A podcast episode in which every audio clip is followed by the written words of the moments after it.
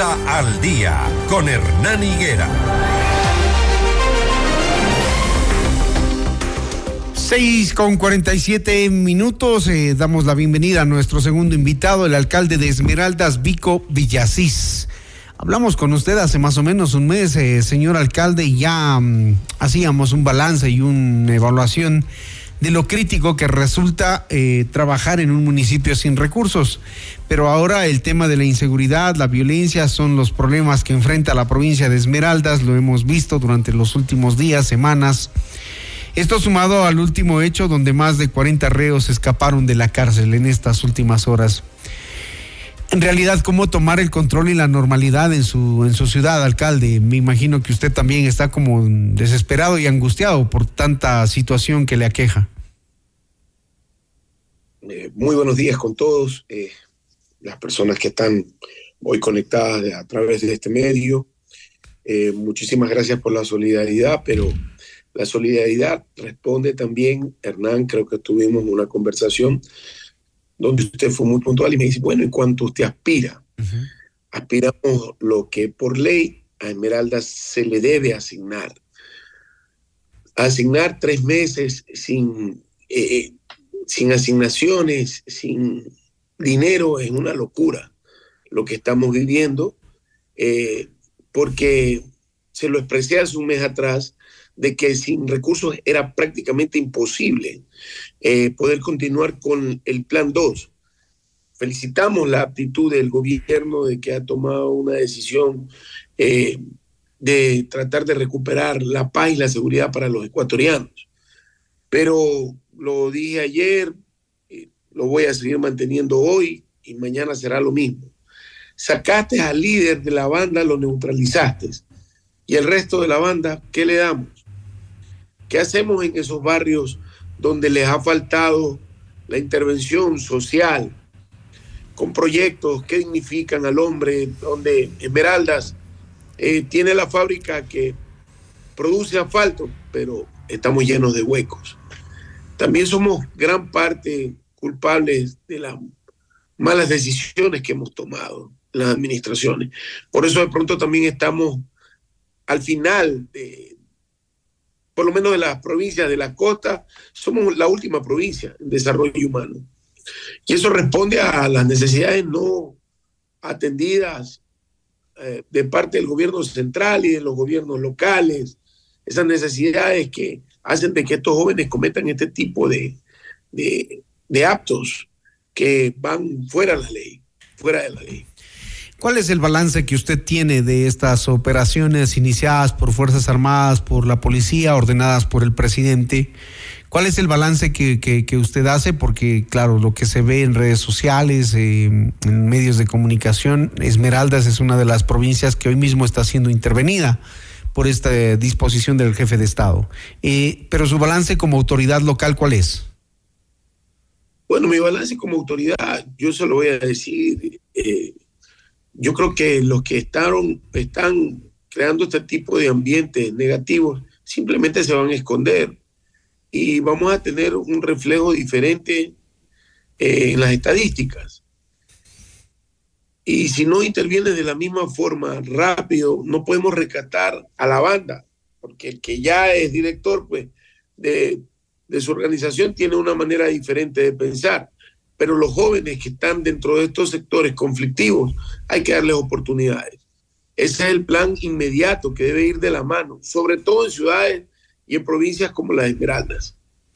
Porque ¿qué pruebas hay de mm, para acusarlos de terrorismo ahora mismo? Eh, eh, eh, esa ese, es la, pregunta del millón, ¿no? O sea, encuentras de pronto un muchacho que tenga una, un cuchillo eh, y mañana se van a justificar de, de todas las formas que trabajan en una carnicería.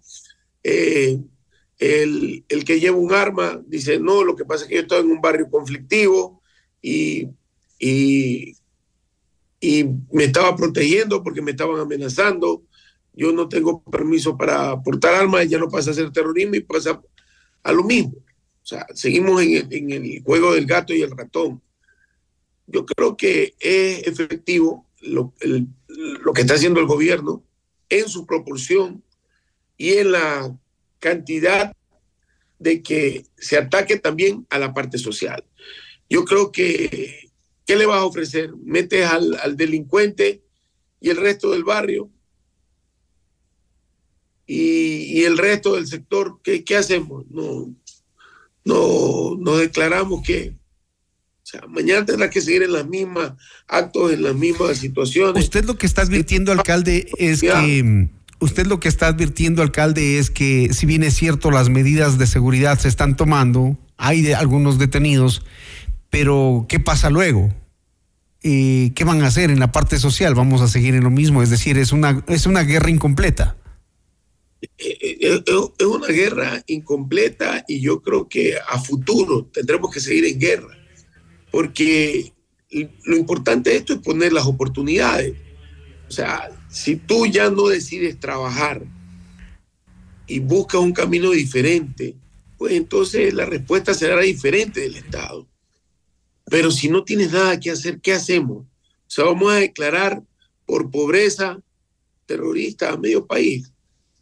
O sea, a, media ciudad, no, no a medio país. O sea, yo entiendo la desesperación, creo que tendría que ser similar la que tiene el presidente hoy, que recién llegó, porque yo también soy recién nombrado, eh, tengo seis meses en un municipio complicado, complejo, entonces, pero hay que actuar en la parte social.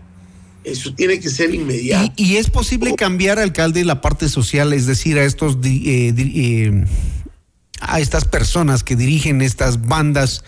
como les decimos, dejen de andar incendiando carros, dejen de andar atemorizando a la gente. También esa parte, ¿a quién le corresponde y a quién le toca? Porque se van contra el daño a la propiedad privada.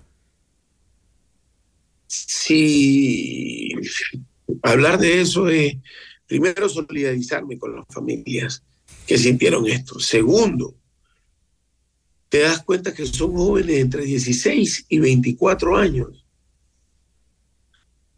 ese resentimiento que tienen, hay que tratarlo. Tú no dañas algo. Bueno, se nos cortó, parece, la línea de comunicación. Veamos si se, si se logra retomar.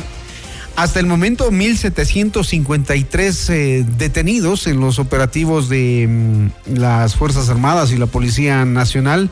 De ellos, 158 acusados de terrorismo. Le decía, alcalde, también a quién les toca trabajar de manera local, a quiénes les corresponde trabajar de manera local. Eh, ¿se, puede conversar con estos, eh, con estos delincuentes que se van contra la propiedad privada? Porque no, esa forma no funciona. O sea, yo no sé desde qué punto y hasta qué nivel tú puedes conversar, ¿no? cuál es el acuerdo. Porque, bueno, si hay un acuerdo, paren, pero creo que todo lo que te van a pedir es dignidad en sus barrios, fuentes de trabajo. Que cambien, yo lo, no lo sé, pero esos son los que contaminan al resto del barrio. Pero si el resto del barrio ve que hay una pena de 35 años, ve que hay una pena de 35 años y hay un trabajo, hay una oportunidad para avanzar, para cambiar. Yo estoy convencido de que nadie quiere irse 35 años dentro de una prisión. Nadie quiere que acabe incluso en problemas, ver a su familia, a su padre en un juzgado. Van a tomar la mejor opción, que es un trabajo yo estoy plenamente convencido. Usted como alcalde... Hay personas que existiendo el trabajo, existiendo la oportunidad, no lo quieren hacer, es el verdadero delincuente. Claro, usted como alcalde, em, digamos, como que em, se ha dado por vencido en esta lucha por rescatar la juventud de su ciudad sin recursos, sin la posibilidad de implantar programas, de generar oportunidades. Entiendo que, que se da por vencido. No, retroceder nunca rendirme a más. Esto no lo tomé porque no tengo que hacer, lo tomé porque soy un esmeraldeño que ama a su ciudad. Pude haber puesto mis empresas en otra parte del país y las puse en Esmeraldas, no solo porque nací en Esmeraldas. había la oportunidad de mover empresas a otras ciudades, con pueblos de desarrollo como Guayaquil, eh, Pichincha, y las puse en Esmeraldas. Yo apuesto por Esmeraldas y he apostado tanto por Esmeraldas que he dejado la parte privada para entrar en la parte pública, porque creo que el hecho de nacer pobre no te eh, marca ni te señala para ser delincuente o que tu opción sea morir atrás de una banda o un Estamos aquí, y, mi empresa, y mi ser, todo lo que tengo, mi casa, lo he puesto en Esmeralda, no solo porque soy esmeraldeño, porque creo en el potencial que tienen eh, para trabajar. Pero también entendí eso cuando le decía a la gente, ah, Esmeralda es vago, yo no sé cómo tú puedes trabajar, eh, soy sindicalista, estoy hablándote lo que todo el mundo habla tras cámaras. A mí me gusta hablar con mucha sinceridad. Muy bien. Trabajadores extraordinarios.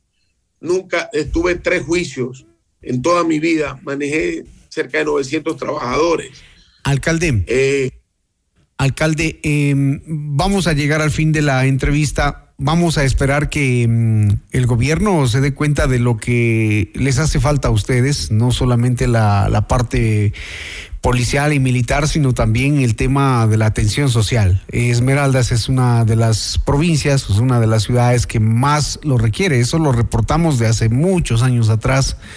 Y tienen la refinería de Esmeraldas en su territorio, producen el asfalto, producen los combustibles, pero no se ve, no se ve el desarrollo en esa provincia. Gracias, señor alcalde Vico Villasís.